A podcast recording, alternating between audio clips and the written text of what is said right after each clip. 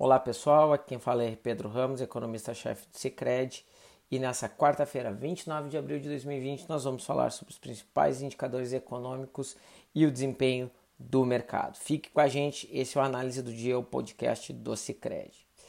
E, né, então, começando aqui pelo desempenho das bolsas, né, as bolsas fecharam majoritariamente em alta, Dow Jones subiu 2,2%, Nasdaq subiu 3,6%, o S&P 2,7%, a bolsa alemã uh, e a londrina subiram 2,9% e 2,6%, e o Ibovespa aqui subiu 2,3%. Né, em dia que também o risco soberano caiu, né, especialmente no território brasileiro, puxando o real para baixo para casa dos 5,34%, uma queda de 3%, e a curva de juros brasileira ficou praticamente estável na parte curta, né, ainda precificando algo perto de uma queda de um ponto nos próximos meses dos juros brasileiros, e a curva longa seguiu cedendo, é, é, influenciada pela melhora de humor em relação aos países emergentes, em especial aqui no território brasileiro. É, saindo o título de 10 anos, por exemplo, do Brasil, de 8,47 indo para 8 e 35. Os demais vencimentos da curva de juros na parte mais longa tiveram quedas entre 10 e 25 pontos base, né? É, refletindo, como eu já disse, a queda no risco soberano. E as razões do otimismo começaram já com notícias do campo médico. Né? A empresa Guild Lead Science, que é responsável pelo remédio Remdesivir, que é um, um remédio que tem se mostrado promissor em alguns testes laboratoriais, e, e clínicos é, no combate do coronavírus. É, teve uma avaliação muito positiva feita por Anthony Fauci, é, que ele é o presidente, né, o responsável né, pelo Instituto é, de, de Alergia e, e Doenças Infecciosas dos Estados Unidos. É, e ele disse que os resultados né, dos últimos testes do remédio são realmente é, trazem uma boa notícia. Né? É, e nesse sentido, é, né, isso acabou, né, como em outros momentos, né, sempre que aparece uma droga promissora, o mercado acaba melhorando o otimismo né, por ser mais um golpe contra o coronavírus. É, além disso, na mesma direção médica, o governo americano né, estaria instalando o que eles chamaram de Operation Warp Speed, né, que seria uma reunião de empresas farmacêuticas com agências governamentais e militares dos Estados Unidos, coordenada aí pelo, pelo governo Donald Trump, para tentar encontrar é, até o final do ano uma vacina que pudesse ser disponibilizada numa escala de pelo menos um milhão de unidades até o final desse ano, né, é, para ser, né, enfim, fabricada e, e ser colocada em circulação. É, isso também animou um pouco mais os mercados, mas os dados lá fora não eram só rosas. Né? O PIB dos Estados Unidos foi divulgado né, caindo 4,8 em taxa anualizada em relação ao mesmo em relação ao trimestre anterior, né? Então, nas nossas bases de comparações que a gente gosta de fazer, ele teria caído 1,2%.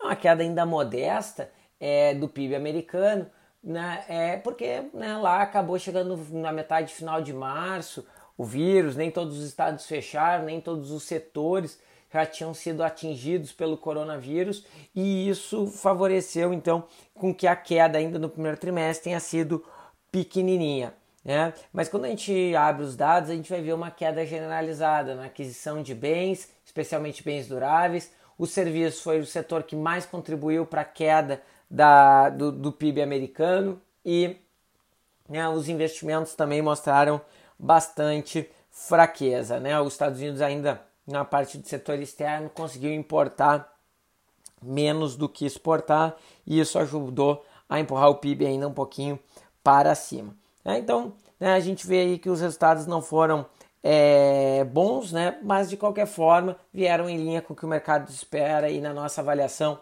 os dados virem de acordo com as expectativas já é uma boa notícia, uma vez que é, os economistas têm sido surpreendidos aí, né, sistematicamente na divulgação dos dados por a gente estar tá vendo quedas e índices é, que né, ninguém viu, né, ninguém que trabalha como economista tenha visto em, né, acontecer né, no, em tempo real na sua, na sua frente. Né? É, então, então isso, é, isso é, bem, é bem difícil e o dado vir em linha ajuda bastante. Outra parte importante foi a decisão de política monetária dos Estados Unidos. Né? O Banco Central americano decidiu manter a taxa de juros zero, mas o discurso implementado né, é de que eles vão utilizar todos os recursos, as ferramentas que eles têm à disposição para fazer a inflação ir para a meta, ou seja, subir na direção da meta e voltar a ter máximo emprego na economia americana. Né? Eu já, já vi muitos dos, dos, dos comunicados do Banco Central americano, acho que já li todos ao longo da, da, da, da minha vida, né? começou em 1994. Eu estudei isso na minha tese de doutorado.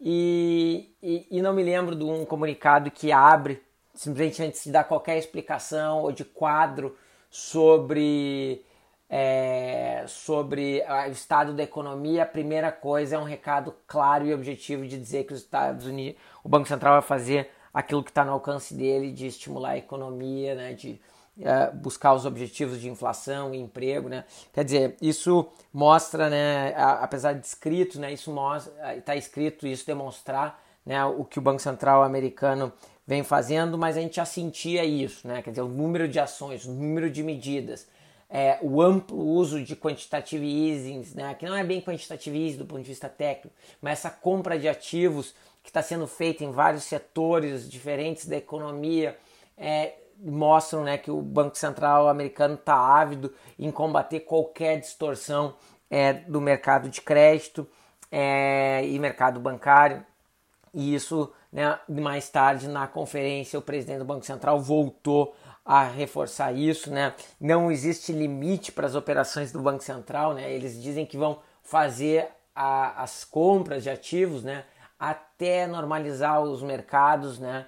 Então isso traz uma segurança importante para os mercados saber que liquidez né, e compra de ativos né, não vão, não vão, não, não vai ser um limitador, é, não vai ser uma algo que vai ficar faltando na economia americana, né? Quer dizer, se depender do Banco Central, eles vão fazer tudo que está ao seu alcance. Então, uma notícia bastante positiva e isso acabou empurrando o mercado financeiro para cima é, e diminuindo o risco de todo o planeta e todo mundo emergente, né? Acabou se beneficiando do cenário pós é, reunião do FONC. Né? É, na, no, aqui no Brasil, né, é, o resultado do real foi um pouco mais acentuado do que em outras moedas, é justamente porque, em conjunto com todo esse cenário externo né, favorável, aí internamente né, o presidente da Câmara disse que deve votar o orçamento de guerra ainda hoje, né, mais tardar na segunda-feira, mas que está, na visão dele, isso né, deve ser aprovado. E a outra questão importante é o Paulo Guedes ter negociado com o presidente do Senado, Davi Alcolumbre, é, medidas que evitassem aumento de despesas é, excessivas para né, o governo, em meio de que novas estimativas que nós estamos fazendo já batem aí o déficit público, né, pode chegar até 10% do PIB esse ano e o governo está vendo isso e certamente está é, olhando nisso na hora de fazer esse tipo de negociação com o Senado, né, que lá tramitará a medida aquela de ajuda aos estados, onde deve vir uma despesa altíssima para o governo federal. Bem, pessoal, era isso que eu tinha para falar hoje para vocês. Foi um prazer estar com todos aqui. Fiquem com Deus e até ao nosso análise do dia de amanhã. Um grande abraço e uma boa noite a todos.